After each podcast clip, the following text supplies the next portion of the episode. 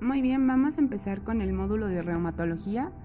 Eh, bueno, primero vamos a ver la patología, una de las patologías más preguntadas, que es la artritis reumatoide. Y bueno, la guía de práctica clínica la define como una enfermedad inflamatoria crónica y autoinmune, cuyo órgano blanco es la membrana sinovial. La sinovitis va a ser pues como la afección principal que va a tener y bueno, generalmente es más común en mujeres. Tiene una etiología genética que está ligada al, eh, al gen de histocompatibilidad HLA-DR4 DRB1. También hay antecedentes ambientales, principalmente vamos a encontrar el tabaquismo y algunas infecciones, ¿de acuerdo? Entonces recordemos esta enfermedad como una inflamación poliarticular. La clave es que es simétrica y va a afectar a las pequeñas y grandes articulaciones. La guía de práctica clínica marca la clasificación del EULAR ASR 2010 y la clasifican eh, como artritis reumatoide a la presencia confirmada de sinovitis en al menos en una articulación. Entonces siempre va a ser muy importante que para que nosotros también podamos mandar a hacer la serología que es necesaria, mandemos primero que nada una este, placa, sobre todo de, las manos de la paciente.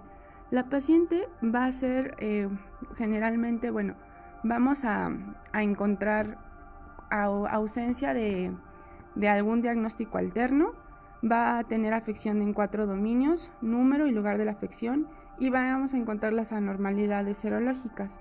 Podemos encontrar el BCG, el PCR y el factor reumatoideo positivos y elevados, pero esto, como saben, puede ser en muchas patologías reumatológicas. Quien nos va a dar la especificidad del 95% son los anticuerpos anticitrulinados, el anti-CCP. También podemos el factor reumatoide IgM de 86, pero siempre para poder decir que ya tenemos un diagnóstico es el anti-CCP, ¿de acuerdo?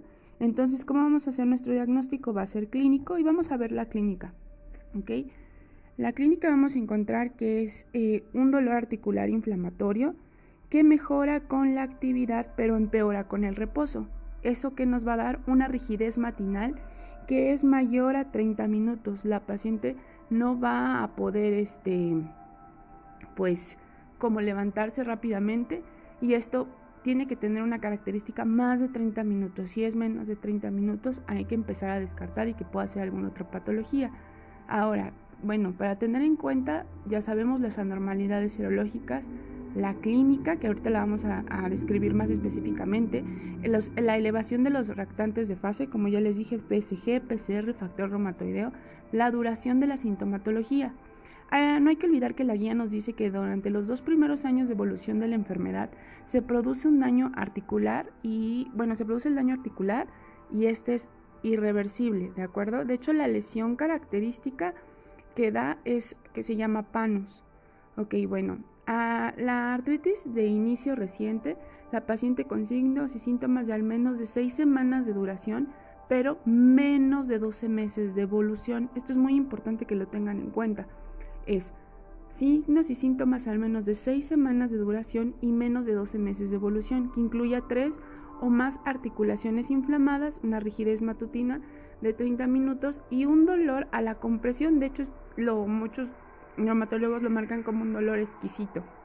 Las mujeres van a ir en la edad de 35 a 55 años, aunque también pueden ser pacientes arriba de 40 años.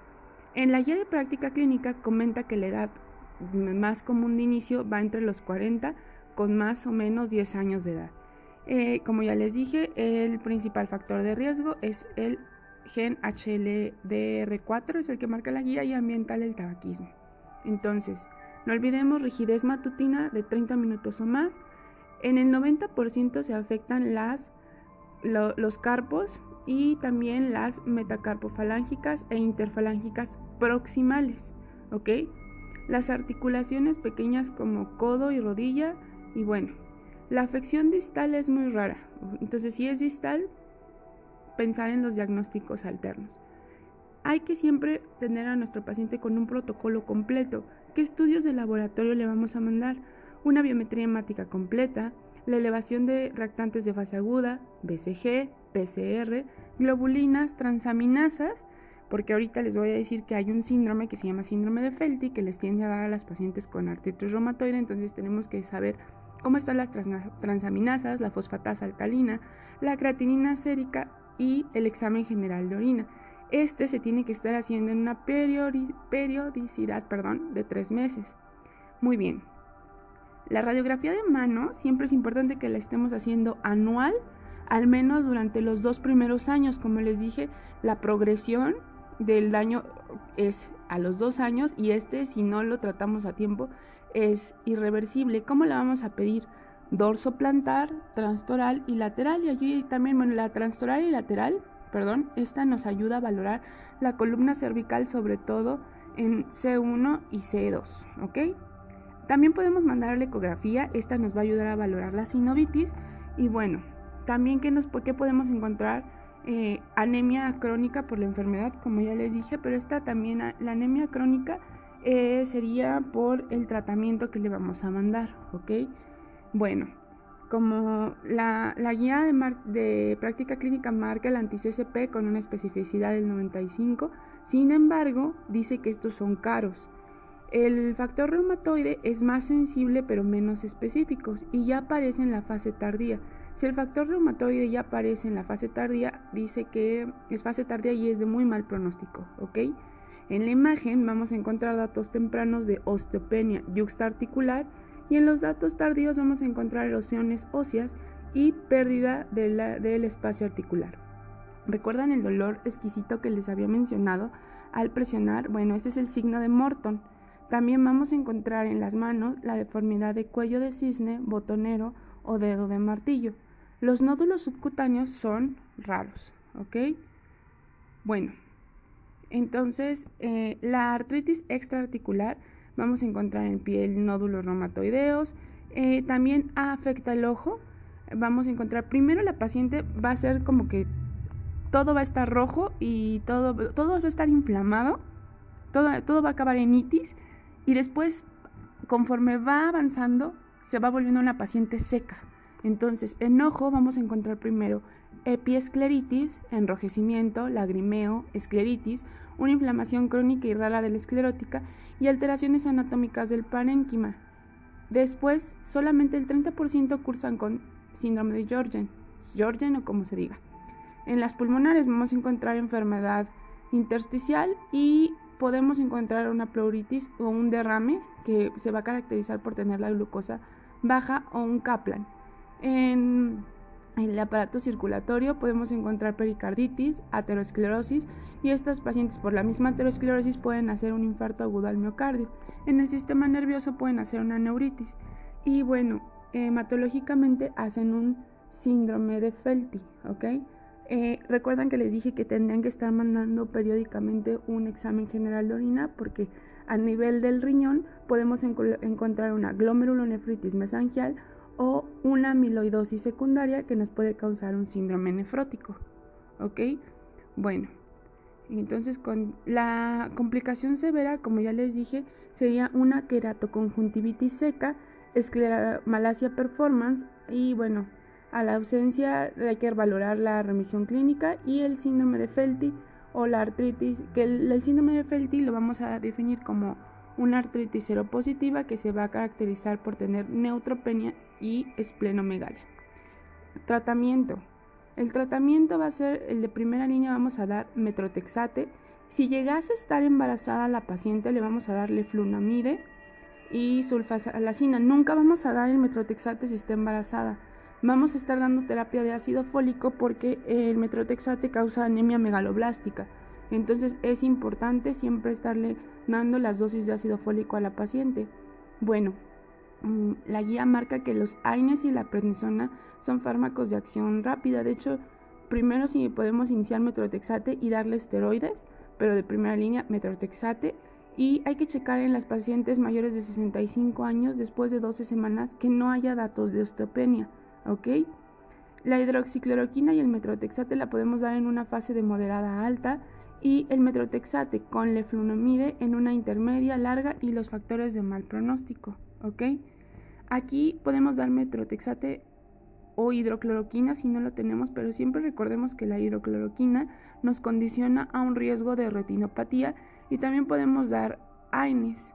En una artritis reumatoide grave vamos a dar los biológicos como infliximab, rituximab y etarnexep, ¿ok? Otro dato que es importante decir es que muchas mujeres con artritis reumatoide y embarazo la mayoría, el 50%, van a estar inactivas durante la, gestación. La contraindicación absoluta de embarazo es durante la utilización de metrotexate. Si ya empezamos con, el, con el tratamiento de metrotexate, si nuestra paciente comienza a tener vida sexual activa, hay que advertirle que esto es muy peligroso. Entonces no, no olvidemos, serología con anticuerpos anticitrulinados, y que no y que bueno factor reumatoideo si ya es una fase de tardía y de mal pronóstico el cuadro clínico que es la rigidez matutina más de 30 minutos que tenga dolor un dolor exquisito el signo de Morton y si ya vemos alguna deformidad este entonces pues es el 99% de la posibilidad de artritis reumatoide ¿ok? entonces bueno ahorita vamos a continuar voy a estar subiendo patología por patología para que no sea tan tedioso y bueno, ah, hay una pregunta que hicieron en, unos videos del doctor García que decía, ¿cómo se llama la afección vertebral? Eh, perdón, no, esto es de artritis. Bueno, ¿cómo se llama la, lesión histopatológica clásica en artritis reumatoide? Como les mencioné, es el panus, ¿ok? Él lo menciona mucho, que lo asocien a pan y la palabra os, nosotros, el panus, ¿ok? Muy bien, vamos a ver el lupus eritematoso sistémico. Esta es una enfermedad realmente muy muy fea porque progresa y además antes, bueno, solo afectaba como que el, tejido sinovial en la artritis, pero aquí en el lupus vamos a ver que la guía de práctica clínica la define como una enfermedad autoinmune, inflamatoria y sistémica. Que contiene anticuerpos e inmunocomplejos autoinmunes. Estos anticuerpos e inmunocomplejos autoinmunes, o sea, hacen como que el mismo cuerpo cree y se esté atacando, ocasionan la destrucción de células y tejidos. Entonces, es el daño a tejidos por las adherencias de autoanticuerpos y los complejos inmunes. O sea, es la misma definición, nada más que más sencilla, ¿ok? Y esto se caracteriza porque las manifestaciones son principalmente musculoesqueléticas. ¿Qué vamos a encontrar como cuadro clínico? Eh, bueno, la guía de práctica clínica marca principalmente el eritema malar, este no es doloroso, que va a haber fotosensibilidad, úlceras orales no dolorosas, alopecia y el fenómeno de Raynaud. También podemos encontrar sinovitis, frote pleural, altralgias, en caso de que haya un neurolupus, podemos encontrar una mielitis transversa. Va a cursar con hipocomplementemia. Entonces, si escucharon un poquito, voy a volver a hacer el video de nefro, eh, perdón, el audio de nefro, que está un poco mal narrado, pero eh, eran de las glomerulonefritis que cursaban eh, con hipocomplementemia. Y bueno, en las va a cursar con artritis de grandes articulaciones, puede haber encefalitis, nefritis lúpica, y puede haber una endocarditis de Lippmann-Sachs en un estado proinflamatorio y puede haber un síndrome antifosfolípido. Los anticuerpos eh, para el diagnóstico, los, los de más especificidad, son los anti-DNA y en la nefritis lúpica van a ser estos em, confirmatorios. También los ANA positivos es el gol estándar, ¿de acuerdo? Para el diagnóstico de lupus. Siempre, y esto como también lo mencionaron en, un video, eh, para hacer el diagnóstico nosotros tenemos que tener requerimientos clínicos más de cuatro o cuatro criterios, eh, cuatro criterios, uno clínico y al menos uno de laboratorio. En la biopsia renal podemos encontrar anticuerpos ANA y anti-DNA. Los criterios inmunológicos que vamos a tener en cuenta son los ANA, anti-DNA, anti-SM, antifosfolípidos AB y los de bajo complemento y también cómo hacer un CUMS directo. Los confirmatorios, como les dije, es anti-DNA más la clínica y bueno, también podemos encontrar eh, más clínica confirmatoria una, una, bueno, una afección lúpica proliferativa difusa por inmunocomplejos. En el caso de que estén eh, bueno, presentes los anti-SM y antistonas, vamos a saber que este lupus es inducido por drogas. Anti-RO y anti-LA también me parece es un lupus neonatal. Y anti-LA van a estar eh, y los anticuerpos, bueno, también Shorgen van a va a ser por Shorgen y van a va a cursar con una fotosensibilidad.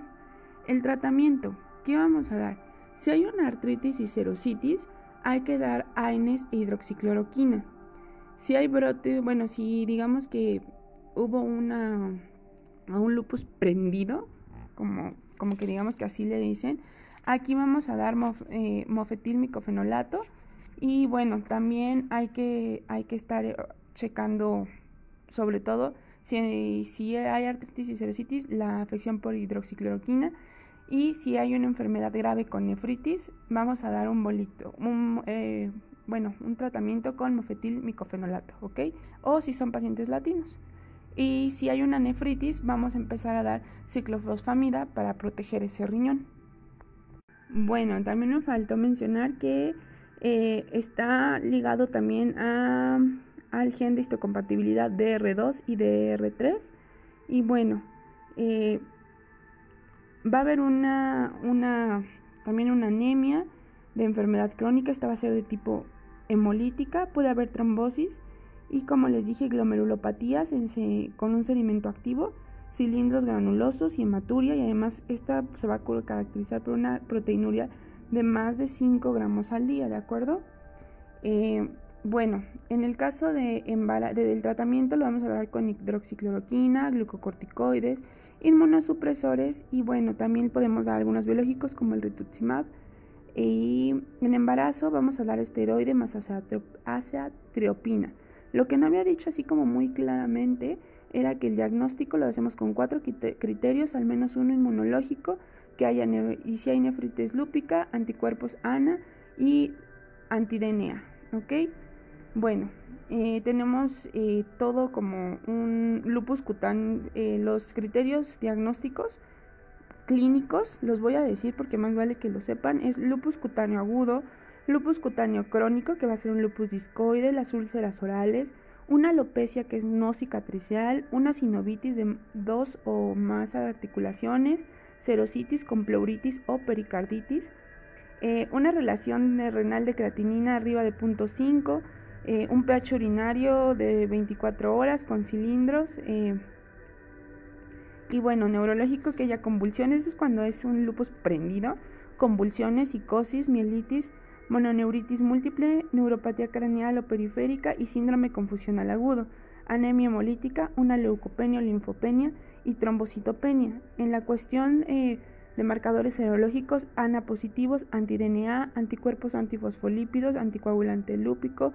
eh, BDRL falsamente positivo, anticardiolipinas a títulos intermedios, IgA, IgG, IgM, antibeta 2, glicoproteína 1, IgA, IgG, IgM, hipocomplementemia y bueno, un CUMS directo positivo en ausencia de anemia hemolítica, ¿de acuerdo? Entonces, bueno, esos hay criterios, no hay que eh, tenerlos tan en cuenta, pero no hay que olvidarlos que tienen que ser al menos cuatro y un inmunológico. En el caso de lupus inducido por drogas, ¿qué vamos a dar? Vamos a dar hidralacina o alfa metildopa e, o también este no, sí, solamente hidralacina y alfa metildopa. Si manifestaciones cutáneas, hidroxicloroquina. Si es un ataque de un lupus prendido, como les decía, es metilprednisolona, ciclofosfamida y mofetilmicofenolato. Bueno, vamos a hablar de las espondiloartropatías seronegativas. Aquí a diferencia de las que habíamos visto, que son, bueno, que no, que no eran negativas aquí la mayor incidencia va a ser en hombres. ¿Y cuáles vamos a ver? Son espondilitis anquilosante, artritis reactiva, artritis psoriásica, ah, bueno, artritis asociada a enfermedades previas indiferenciadas y la mayoría, que si no por decir el 90%, más no es requisito, está ligada al factor de histocompatibilidad B27, ¿de acuerdo? Y bueno, eh, aquí hay que tener en cuenta que siempre va a haber una afección principalmente axial y en menor medida esquelético periférico. un dolor lumbar inflamatorio más oligoartritis periférica. Va a estar ligada a entesis, uveitis y lesiones cutáneas que son manifestaciones extraarticulares y son muy comunes. Bueno, la afección pulmonar aquí es menos común. Siempre vamos a encontrar, bueno, algunos signos y vamos a ver este, vamos a empezar con espondilitis anquilosante y esta, bueno, ya vieron, va a ser, se va a caracterizar porque va a estar ligada a un dolor lumbar que va, este, va a, a ser así como muy insidioso, de inicio insidioso, y este tiene que tener más de tres meses de evolución, ¿de acuerdo? Aquí al contrario va a mejorar con eh, mejora con, con eh, reposo y empeora al hacer ejercicio, ¿ok?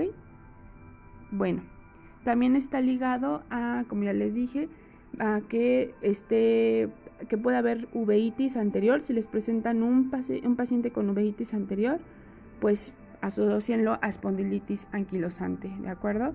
Pueden tener también, eh, bueno, la dactilitis y anquilosis, ¿de acuerdo? Siempre va a ser, en el caso clínico les digan que va a ser un paciente joven. También otros datos que pueden tener en la clínica es fibrosis pulmonar del lóbulo superior, dilatación de raíz aórtica e inflamación prostática. También está muy asociado a fractura y luxación de C5, C6, C7, rigidez torácica, inflamación y limitación de la columna este, lumbar. ¿Qué nos va a dar la, clave? Es si nos dicen que tenemos una radiografía en caña de bambú. ¿Esto qué quiere decir? Que ya hay una em, fusión de las vértebras, ¿ok? O sin desmofitos, que es la columna de bambú, una sacroilitis, ¿ok? Muy bien. Continuemos. Vamos a dar tratamiento con AINES, Celecoxib, terapia física y en caso de, algo refractario, bueno, con eh, TNF-alfa, ¿ok?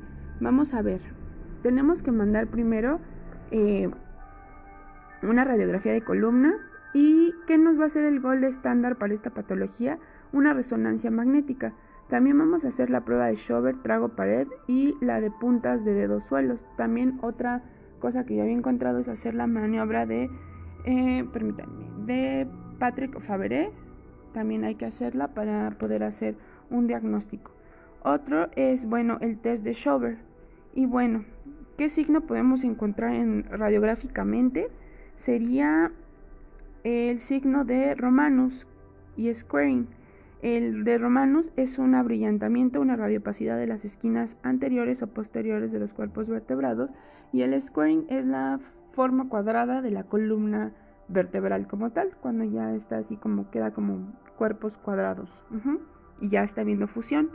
El tratamiento en, algunos videos manejan que es actividad física, AINES como el naproxeno y el metrotexate. ¿ok? Yo tengo que es AINES, el ecoxib, pero también podemos dar a metrotexate, ¿de acuerdo? Bueno, y aquí tengo también otros datos, permítanme. También podemos dar metrotexate, como les dije, o sulfasalacina y la terapia biológica es altamente efectiva, pero se deberá iniciar prácticamente de primera línea a todo paciente que empiece con una afección muy grave. Y bueno, una presentación muy agresiva de espondilitis anquilosante puede provocar una amiloidosis y esta va a ser, va a ser secundaria al paso de los años. Entonces recuerden, fusión de, la fusión de las vértebras eh, de, las, de la columna vertebral en sindemosfitos, que es una columna de bambú, sacroilitis, uveitis, este, bueno, tenemos que ver y también amiloidosis, pues es un paciente con espondilitis anquilosante, ¿de acuerdo? Y vamos a mandarle, pues también, también le tenemos que mandar BCG y PCR en la fase inflamatoria, ¿ok? Bueno, vamos a continuar. Vamos a hablar de osteoartritis y bueno, esta es la edad es el principal factor de riesgo seguido de la ocupación. El dato pivote es que va a haber un dolor que no es inflamatorio. La rigidez va a durar menos de 30 minutos, es lo que vamos a diferenciar entre artritis reumatoide. Aquí la rigidez es es muy corta, va a haber crepitación y pérdida de la función. Aquí los nódulos que vamos a encontrar en las interfalanges distales son los nódulos de Heberden y en las proximales los nódulos de Bouchard, ¿ok? Podemos encontrar unos paraclínicos normales o negativos y la radiografía si es simple va a ser nuestro gol estándar, ¿ok? La osteoartritis de rodilla y cadera están muy asociadas a sobrepeso y obesidad y la osteoartritis de columna cervical puede dar un canal estrecho. En la radiografía se van a mostrar quistes óseos, disminución del espacio articular y rara vez erosiones. En las radiografías, el dato patonomónico que nos va a dar son los osteofitos, ¿de acuerdo? Entonces aquí es una pérdida del espacio articular. Generalmente es a un paciente añoso, obeso, perdón, y que a lo mejor su ocupación hace que la pérdida del espacio articular sea mayor o algunos incluso que corren mucho van a tener a la larga y no corren de una manera adecuada una osteoartritis, ¿ok? En el caso del hombre se afecta más la rodilla y en la mujer va a ser la, la bueno, la cadera, ¿ok? Entonces sabemos que es una enfermedad crónica degenerativa de degeneración y destrucción del cartílago articular y bueno, es la edad. Aquí va a ser un dolor articular mecánico que va a mejorar con el reposo y empeora con la actividad. Sin embargo, sí les tenemos que mandar a que hagan ejercicios de bajo impacto, como sea eh, natación. Ya les dije el diagnóstico en la radiografía que vamos a encontrar. Aquí también tengo que es, bueno, pérdida de la alineación, la disminución y una esclerosis subcondral, que es la que está dentro del hueso. Pero si nos dice que nuestra radiografía ¿Cuál es el dato patonomónico? Osteofitos, ¿de acuerdo? Eso es importante. ¿Qué vamos a dar de tratamiento? Bueno, a ver, permítanme.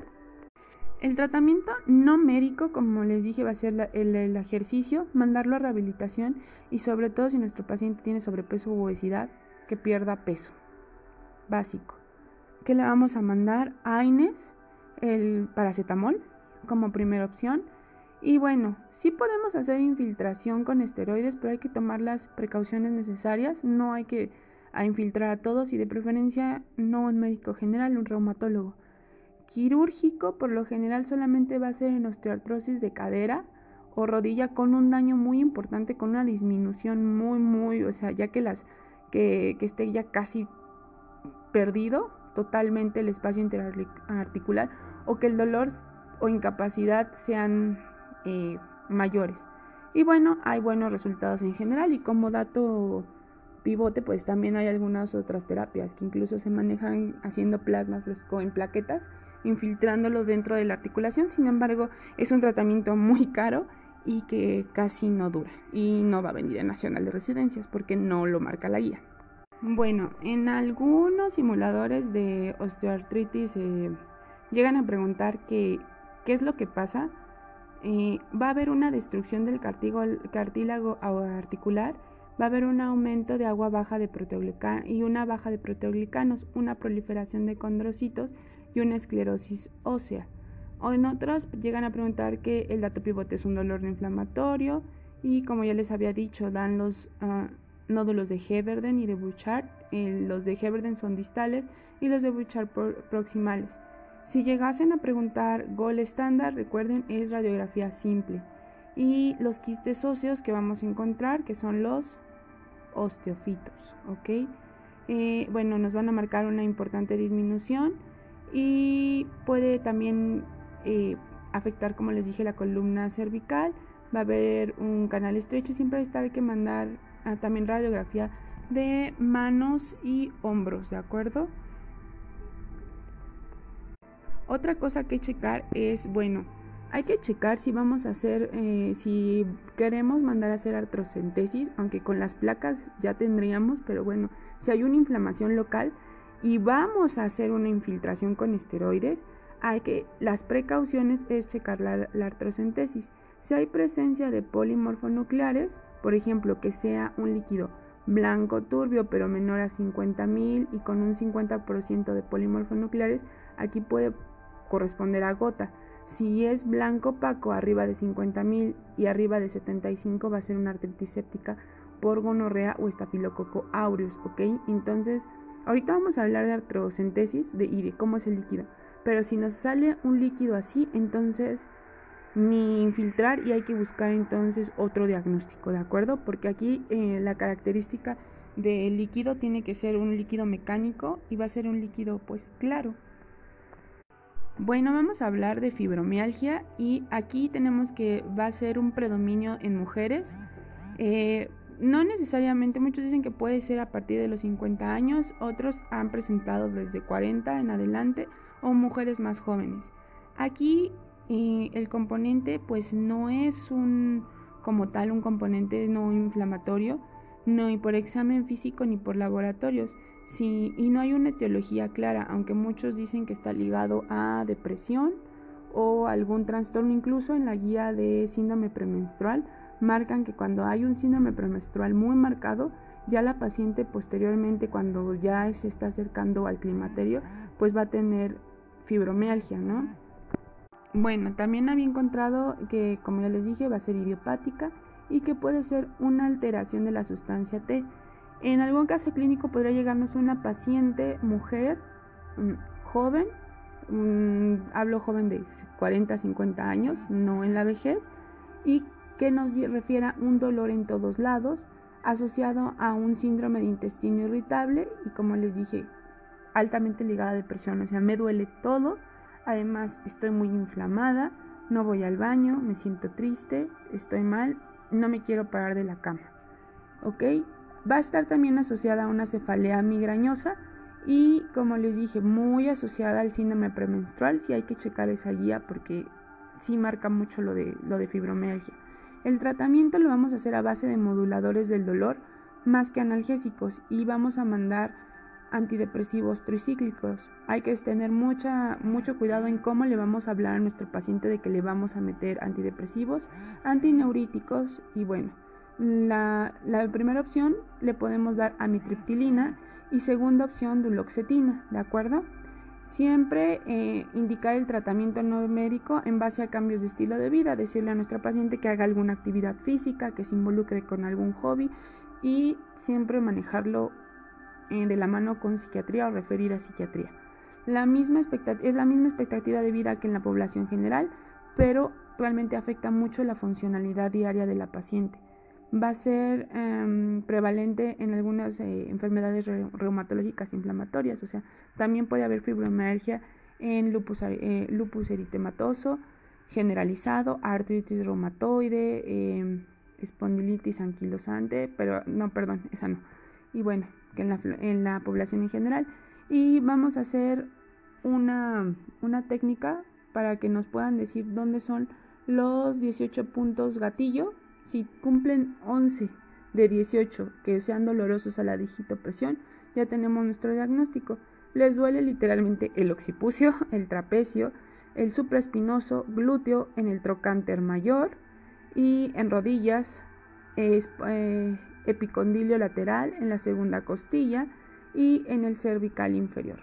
Entre los espacios intervertebrales C6 y C7. Entonces, como ya les dije, no hay que mandar AINES, solamente pues lo mejor sería mandar antidepresivos para pues ayudarle a la paciente a que, a que salga un poco. No es nada más échele ganas, señora, sí démosle una ayudadita y no satanicemos tanto el tratamiento.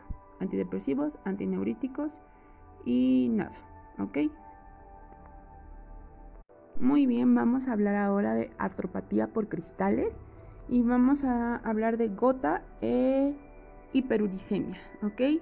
La guía de práctica clínica va a decir que la hiperuricemia es un valor arriba de 6.8 miligramos sobre decilitro y yo también tenía que ya desde 6 podía ser hiperuricemia. Otros marcan, les dan chance y les dicen desde 7, ¿ok?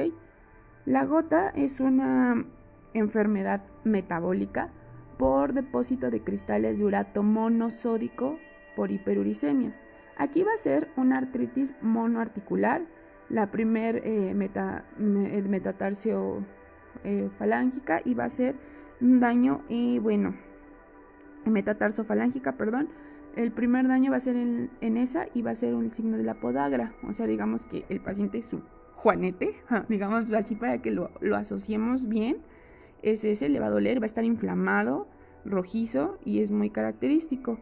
Vamos a tener que, bueno, antes de, continuar, la etiología es un alto consumo de carnes rojas, leguminosas como frijoles, y muchos mencionan que si es un paciente que estuvo un fin de semana tomando cerveza y ya se le había diagnosticado gota, pues va a comenzar con una gota aguda. En cuestión de, mm, cuestiones eh, inmunológicas o etiología inmunológica, sí hay algunos defectos enzimáticos ligados a PRPP y HGPR en menores de 40 años, que es una gota en pacientes menores de 40 años.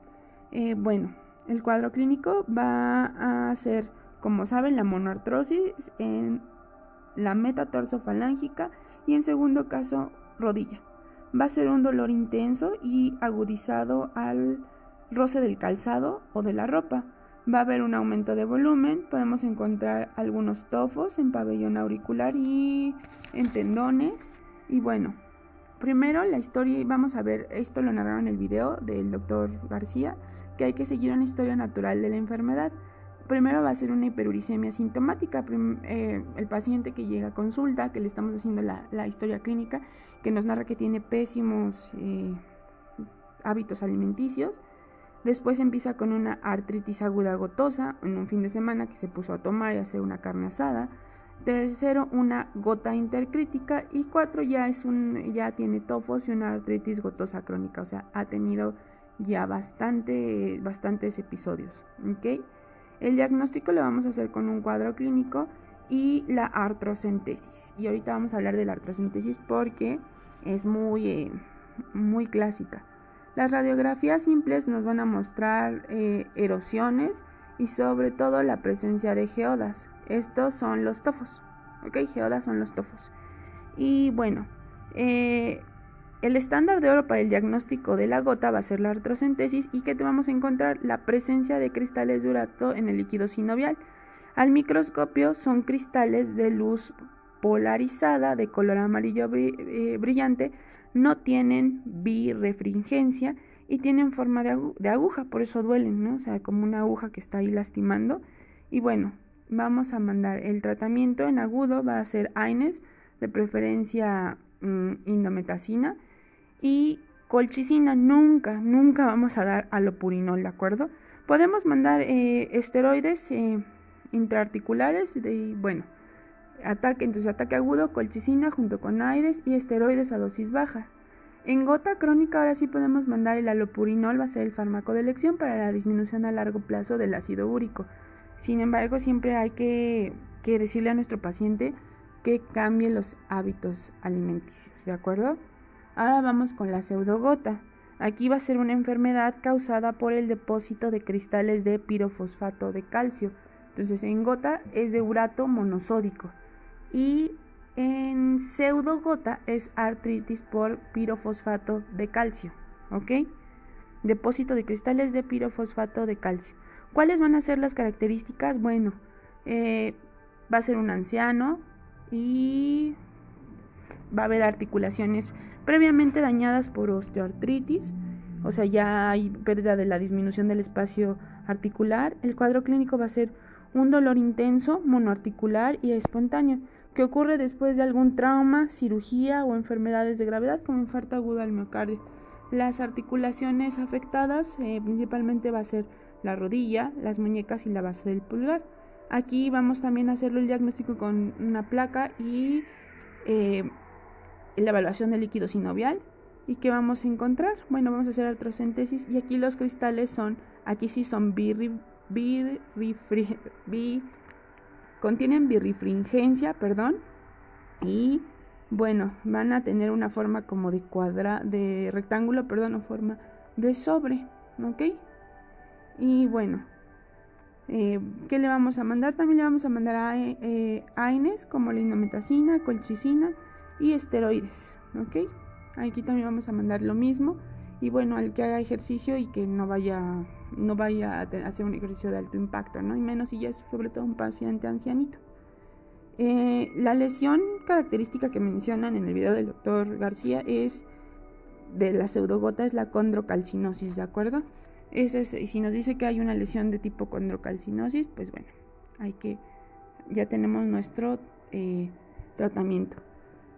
Nada más para recordar cómo son los cristales. Si es de urato monosódico, son aguja, eh, no tienen eh, no tienen y los de pirofosfato de calcio son cuadrados o de forma de sobre o algunas veces los narran como romboideos si son birrefringentes en el caso de también pueden ser de hidroxipatita y son pequeños. Aquí no tienen birrefringencia. Y de oxalato de calcio son bipiramidales.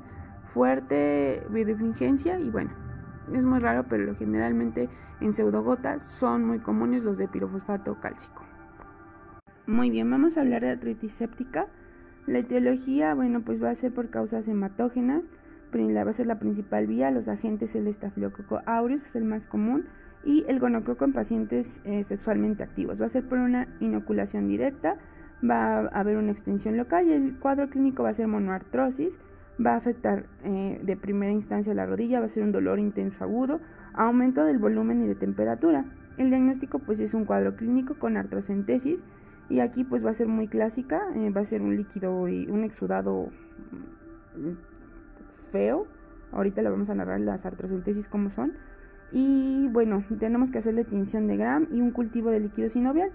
El tratamiento, si es una artritis menor de 5 años, amoxicilina con clavulanato. Si es un paciente, perdón, menor de 5 años, el paciente, amoxicilina con clavulanato. Si es mayor de 5 años, amoxicilina más ceftriaxona en el caso o bueno, en el caso de gonococo, ¿de acuerdo? Y bueno, si fuese una afección vertebral causada por tuberculosis, este va a ser mal de Port, ¿ok? Eso lo mencionaba en el video. Muy bien, vamos a hablar de las miopatías inflamatorias estas se van a caracterizar por una debilidad muscular proximal simétrica de las cuatro extremidades. Aquí va a haber elevación de enzimas musculares como CPK y aldolasa y la electromiografía va a ser el estudio neurofisiológico de elección.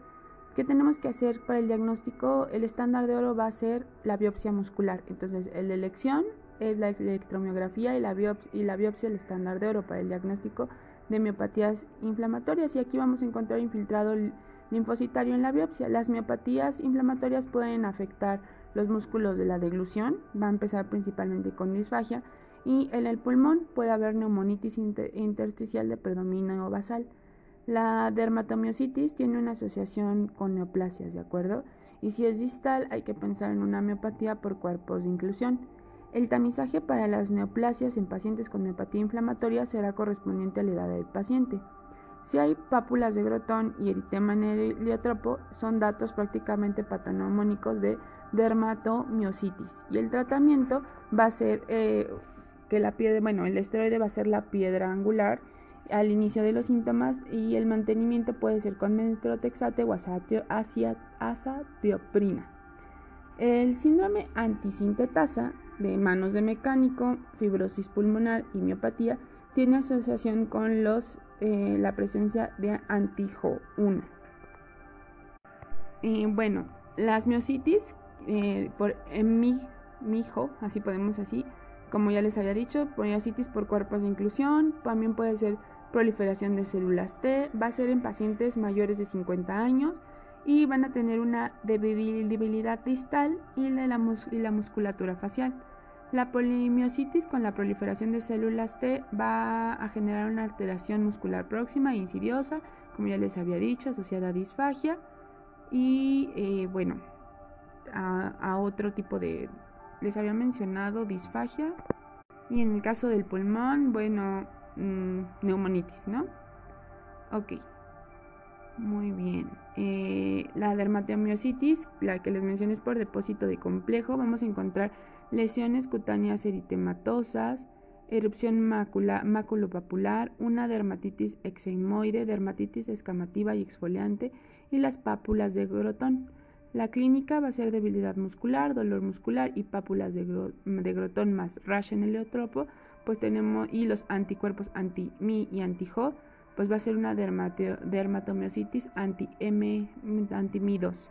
El diagnóstico, como ya les dije, va a ser por biopsia y realizar electromiografía, el tratamiento esteroides y las paraneoplasias más asociadas a esta patología son de mama y de pulmón. La variante del síndrome sintetasa anti-HO es con fibrosis pulmonar intersticial y aquí el paciente se va a caracterizar por tener fenómeno de Raynaud. Muy bien, ahora vamos a hablar de la esclerosis sistémica y esta está ligada ante, a, bueno, a antitopoisomerasa y 1 SCL70 y al bueno, anticuerpo anticentrómero. El fenómeno de Raynaud es cercano al 100% de los casos y va a haber una, bueno, como les dije, es muy limitado, se asocia a anticentrómero, ¿ok? Siempre está así hacia antitopoisomerasa. La variedad difusa es más agresiva y mayor involucro de órganos internos y de hecho la tipo CREST va a ser una de variedad, limitada caracterizada por las siglas la C de calcinosis, R de Raynaud, E de esófago alterado, E esclerodactilia y telangiectasias anticentrómeros. La crisis renal la tenemos que tratar con IECAS a dosis altas por tiempo prolongado, sin importar si hay o no recuperación de la función renal de manera inmediata o mediata. Los esteroides son un factor de riesgo asociado al desarrollo de crisis renal y la afección pulmonar más común en la limitada, bueno, va a, ser, haber una hipertensión pulmonar en la limitada o, una neumopatía intersticial en la difusa. La afección pulmonar principal es la causa de mortalidad, seguida de la afección renal o crisis renal, ¿ok? Si es localizada va a ser morfea, si es sistémica va a ser difusa, limitada u otras. El síndrome antifosfolípidos, pues bueno, tenemos que tener en cuenta los criterios clínicos, si es arterial, venoso, de pequeños vasos. Van a haber manifestaciones obstétricas, la una, una pérdida gestacional con feto morfológicamente normal a partir de la semana 10 de gestación. Uno o más partos eh, antes de la semana 34 por eclampsia, por la cuestión de la eclampsia, o preeclampsia severa o insuficiencia placentaria. Aquí recordemos que la fisiopatología de la, de la preeclampsia y, ya desde la consecuencia de eclampsia manejaba el síndrome antifosfolípidos como una etiología y que bueno, había ahí eh, una vasoconstricción de, de, los vasos, ¿no? Y eso hacía que aumentaran las presiones. Entonces está muy ligado y que tenga más de tres abortos inexplicables consecutivos antes de las 10 semanas. Los criterios de laboratorio, pues vamos a encontrar los anticardiolipina, anticuerpos anti-CL, IgG o IgM, anticuerpos B2GP, IgG, y o IgM, que son los antibeta 2 glicoproteína, anticoagulante lúpico. Tenemos que hacer dos determinaciones con 12 semanas de diferencia. Si ya fue una paciente que ya se trombosó, hay que dar anticoagulantes. Y si no se ha trombosado, vamos a dar aspirina. En el caso de que esté embarazada, vamos a dar heparina de bajo peso molecular. Bien, una cosa que se me olvidó mencionar es la artrosis por gonorrea la diseminación va a ser hematógena y podemos encontrar si es un paciente hombre que va a tener uretritis y si es mujer cervicitis. Tenemos que hacer un test de amplificación de ADN y siempre si es mujer cubrir el tratamiento con clamidia y si de clamidia o de gonococo como les había mencionado, de primera instancia se reacciona, si no podemos hacerlo con doxiciclina y acitromicina. Bueno, hablando de las seronegativas, ya habíamos visto la nemotecnia PER, que es en psoriasis. Eh, de intestino irritable o reactiva e indiferenciada, menos la espondilitis que es la, que es de espalda baja. Espondilitis anquilosante, psoriásica y reactiva y enteropática. Son en las psoriásicas en hombres de 40 a 50 años que tengan psoriasis, van a tener artritis y un puntilleo en uñas. También, bueno, como les dije, ah, puede ser un, un, paciente joven que está ligado también a, a esta compatibilidad B27 va a tener una artritis monoarticular interfalángica distal y va a tener dos signos muy clásicos. La mano va a parecer como salchichas, los dedos, que es la dactilitis, y las uñas, el puntilleo que les había dicho es onicolisis, o sea, las uñas están como destruyendo. Y bueno, el tratamiento va a ser con corticoides, AINES, metrotexate, ¿ok? Bueno, también lo que podemos hacer es darle esteroides tópicos Tratar con cama de rayos UV, que es una cama de bronceado, AINES, y si es una artritis, darle metrotexate. En la artritis reactiva no gonocósica, aquí eh, puede ser un paciente joven que tenga un antecedente de infección eh, en articulación o que, bueno, que primero cursó con una infección ya sea gastrointestinal, de vías respiratorias y después, bueno, ya se infectó, va a haber artritis, bueno, va a ser va a tener asimétrica, va a ser asimétrica, perdón, inferior, puede tener eh, conjuntivitis y bueno, una uretritis con que es Reiter, una balanitis o queratodermia, queratodermia blenorragia. El tratamiento es AINES y bueno, dar el, el fármaco de elección, ¿no? Como les decía, puede ser, um, le podemos dar si es diagnóstico de clamidia, si no es gonocócica, doxiciclina o acitromicina, ¿ok?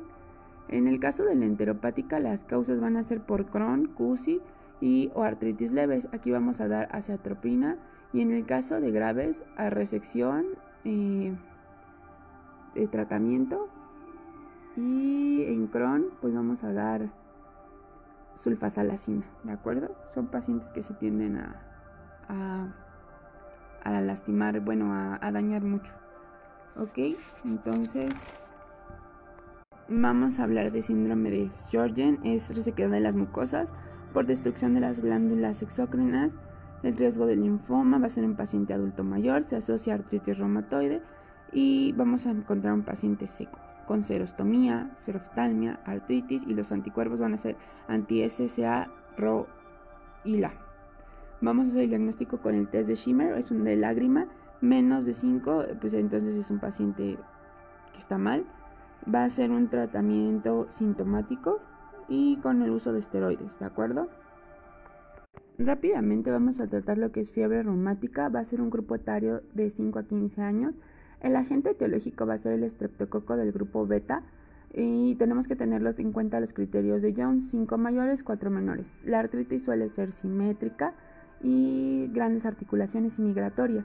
Se puede también haber la corea de Sydenham, es rara, pero por lo general tiene un curso benigno y autolimitado. La afección del aparato valvular es una complicación a largo plazo de la fiebre reumática. Afecta a la válvula mitral y la aórtica. La estenosis mitral clásica nos va a dar un ritmo de durosies y bueno, tenemos que hacer el aislamiento del microorganismo con un exudado faringio o títulos de anticuerpos elevados sin ninguna otra manifestación clínica no es diagnóstico de fiebre reumática. El tratamiento que vamos a dar es penicilina, eritromicina si es alérgico y aspirina son los tratamientos de elección. Esteroides solamente se va a utilizar en caso de afecciones cardíacas en una, en categoría moderada a grave y dar esteroides en otro contexto de fiebre reumática pudiese perjudicar al paciente. Bueno, como les decía de la artrocentesis, el, tipo de líquido puede ser mecánico y este eh, se da en artrosis o que hubo un traumatismo. El aspecto va a ser claro, la viscosidad va a ser alta, los leucocitos van a ser menos, van a ser de 3.000 mononucleares. Bueno, y como les decía, el tipo de líquido mecánico, artrosis o traumatismos, la glucosa y las proteínas eh, van a estar igual al suero y puede haber leucocitos, pero son menos de 3000 y son mononucleares. En el caso de inflamatorio lo vamos a encontrar en un líquido, el líquido inflamatorio en artritis reumatoide, artritis por microcristales y lupus. Aquí el aspecto va a ser turbio amarillo, la viscosidad va a ser baja y de leucocitos podemos encontrar de 3000 a 5000 polimorfonucleares. ¿ok? Podemos encontrar la característica son las proteínas elevadas. En el caso de infeccioso, en artritis séptica va a ser turbio opaco, la viscosidad va a ser baja, va a ser arriba de 50.000 polimorfonucleares y bueno, la glucosa va a estar baja y la proteína va a estar elevada. ¿Cuándo son las contraindicaciones de artrosis? Si hay infecciones en la piel, trastornos de la coagulación o una hemartrosis. Vamos a ver rápidamente las vasculitis y bueno, vamos a encontrar que se dividen de grandes, medianos y pequeños vasos, ¿de acuerdo? Y de grandes, de grandes vasos vamos a, encontrar eh, Takayasu y arteritis de la temporal o de Horton, ¿ok? Vamos a narrarlas en un momento. Entonces, vasculitis de grandes vasos, medianos vasos o pequeños vasos o ancas positivas o ancas negativas. En la de Takayasu vamos a tener que eh, bueno, afecta la aorta y sus ramas principales. Las ramas también puede afectar coronarias y pulmonares. La subclavia y brachiocefálicas son en la clínica tardía y vamos a encontrar un paciente sin pulsos radiales con un soplo aórtico, una discordancia entre la medición de la TA del brazo izquierdo, generalmente va a estar baja, y la del brazo derecho va a estar alta, entonces una discrepancia en la TA. Va a, va a ser un paciente con claudicación, ¿de acuerdo? Eh, también va a tener síndrome de Raynaud y cambios en la temperatura. El diagnóstico lo vamos a hacer con arteriografía y el tratamiento va a ser con metrotexate, ¿ok? Eh, bueno, la patología es inflamación, fibrosis, estenosis, pérdida de la, elasticidad, regurgitación y lo que nos lleva es finalmente hay una obstrucción y esto se debe por linfocitos TCD8 que es el principal componente del infiltrado. Está ligado, no creo que le pregunten, pero al gen de histocompatibilidad B52 y bueno, el diagnóstico, el estándar de oro es como les dije, angiografía y otros también mencionan la biopsia, pero principalmente no vas a andar biopsiando a un paciente en la aorta, es muy peligroso. Entonces, mándale la angiografía y también el tratamiento pues va a ser esteroide, metrotexate de primera línea y le puedes hacer una revascularización local. Entonces, si te dice que es un paciente con discordancia en los pulsos, con claudicación, sí, eh, claudicación sobre todo de manos, cambio de temperaturas y bueno, va a ser y con signo de Raynaud es un tacayazo, ¿no? Afecta a la aorta principalmente y sus principales ramas subclavia. En la bueno, vamos a, la arteritis de la temporal o de células gigantes o de Horton. Vamos a tener, eh, afecta a la arteria temporal, es un paciente adultos mayores y dolor a la palpación. Va a haber de la temporal, o sea, si nosotros la presionamos, le va a doler a nuestro paciente va a tener un BCG elevado en un 84%, el PCR elevado, dolor a la masticación, claudicación y puede presentar amaurosis, ¿ok? Neuritis o amaurosis. La claudicación va a ser mandibular, por eso el dolor a la masticación. Eh, el BCG va a estar muy elevado, como les dije, es un dato clave. Y bueno, el diagnóstico podemos hacer biopsia, pero bueno, no vas a andar biopsiando. ¿Qué podemos encontrar? Células nucleares y el tratamiento va a ser con metrotexate. También podemos dar esteroides y algunos mencionan que incluso hasta le podemos dar eh, aspirinas. La aspirina, perdón, pero pues no. Vamos a hablar de las eh, vasculitis de medianos vasos y vamos a empezar por la poliarteritis nodosa. Esta tiene que ser un paciente que con antecedente de hepatitis B, tricoleucemia con inflamación necrotizante de las arterias. La guía de práctica clínica la describe como progresiva, necrotizante, focal y segmentaria, que es la clínica, nos va a dar un dolor abdominal, una mononeuritis múltiple y finalmente una isquemia intestinal. Entonces realmente es algo muy feo porque pues, el paciente pues se puede morir, ¿ok? Eh, Está asociado, recuerden, si es un paciente con tricoleucemia o virus de hepatitis B. En la fase activa, ¿qué vamos a encontrar? Leucocitosis, neutrofilia, eosinofilia. También podemos encontrar BCG y proteína C reactiva elevada y, y los niveles séricos bajos de complemento. En el examen general de orina vamos a encontrar hematuria y proteinuria. Podemos encontrar, em, bueno, anticuerpos P-ANCAS entre un 15 y un 50% y son ANCAS negativos, ¿de acuerdo?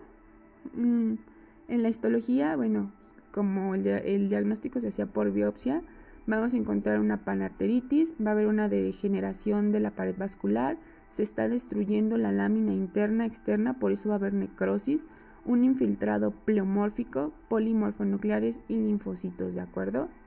Mm, el tejido de granulación y proliferación fibroblástica. El estudio inicial que le vamos a mandar a nuestro paciente es la angiotac y la, bueno, el estándar de oro, otro que mencionan en otros lados, no la guía, es hacerle angiografía, ¿ok?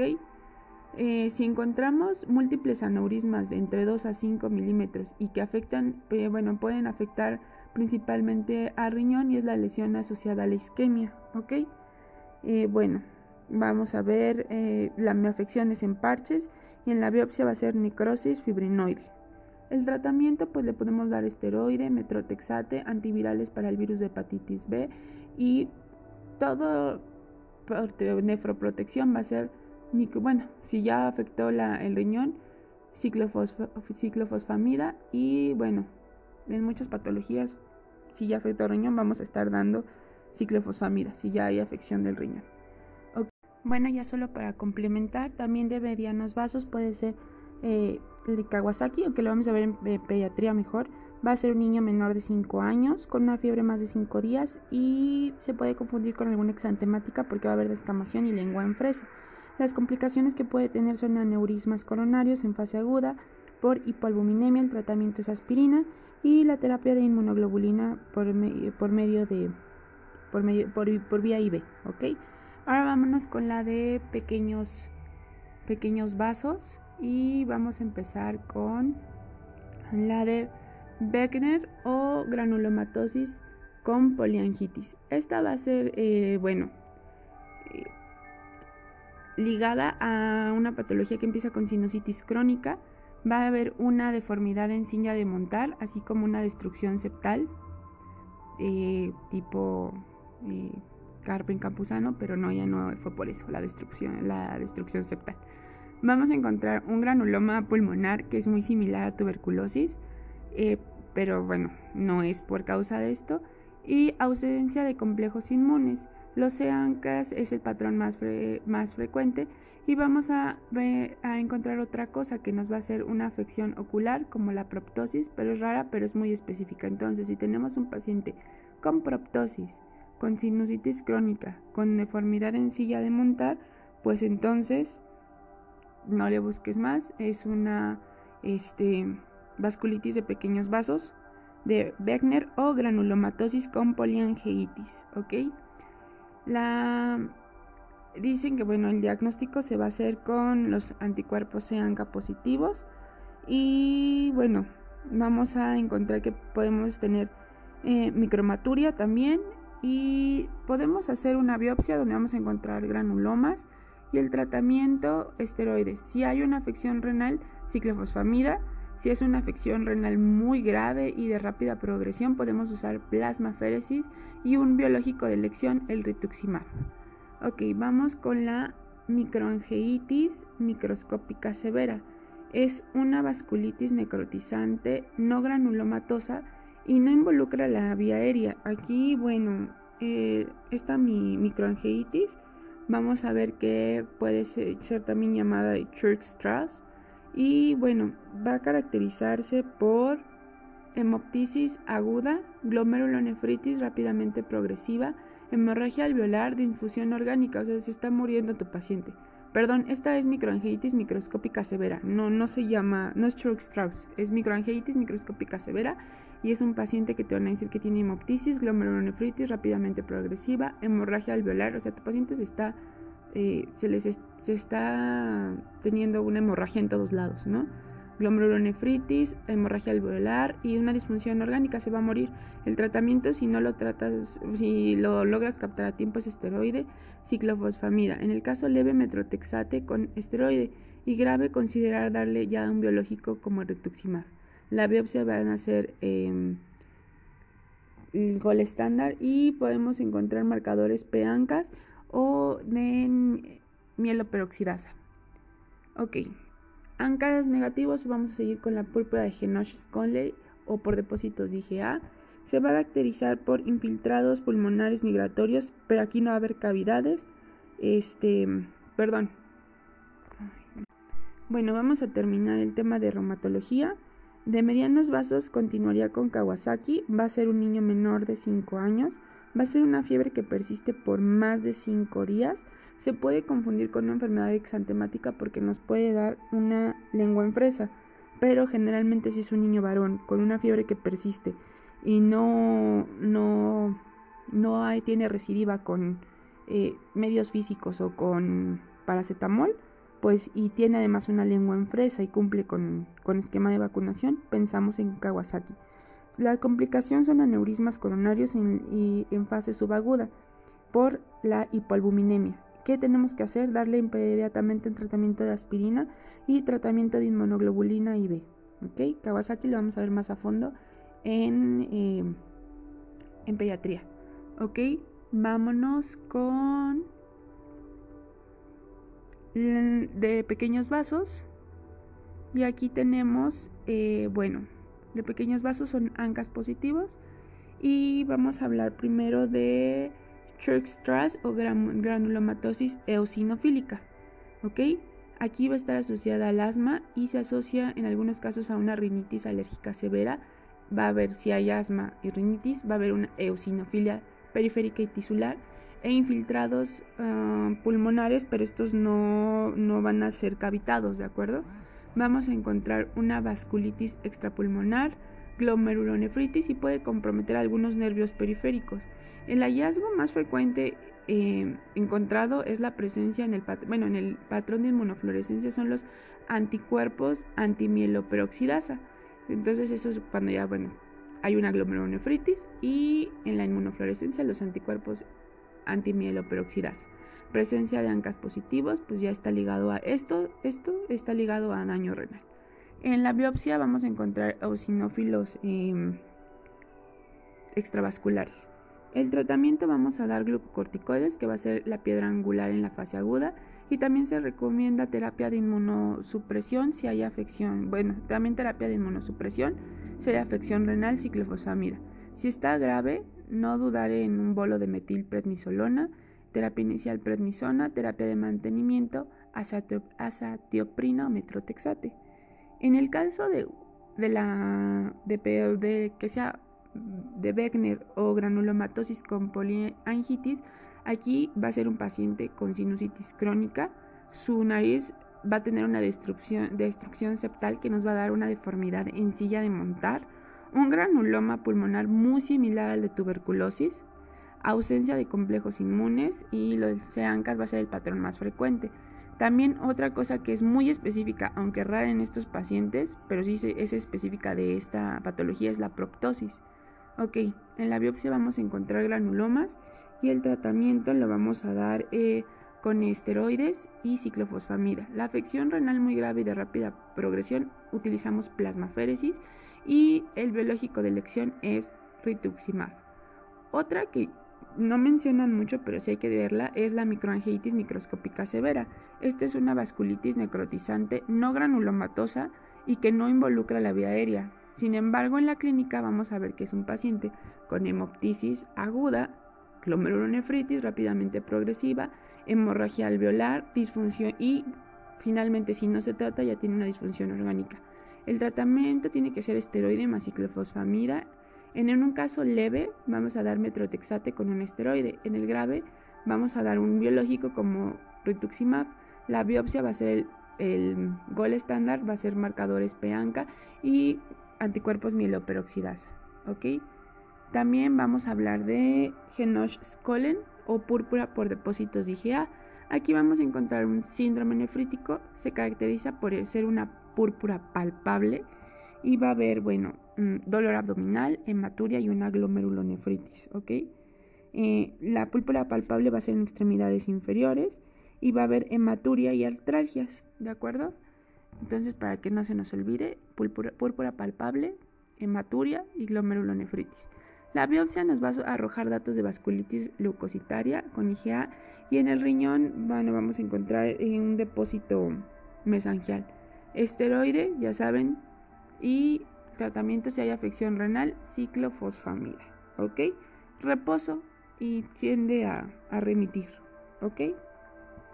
Bueno, con esto acabamos el tema de reumatología. Creo que se cubrieron los principales temas y espero que les ayude.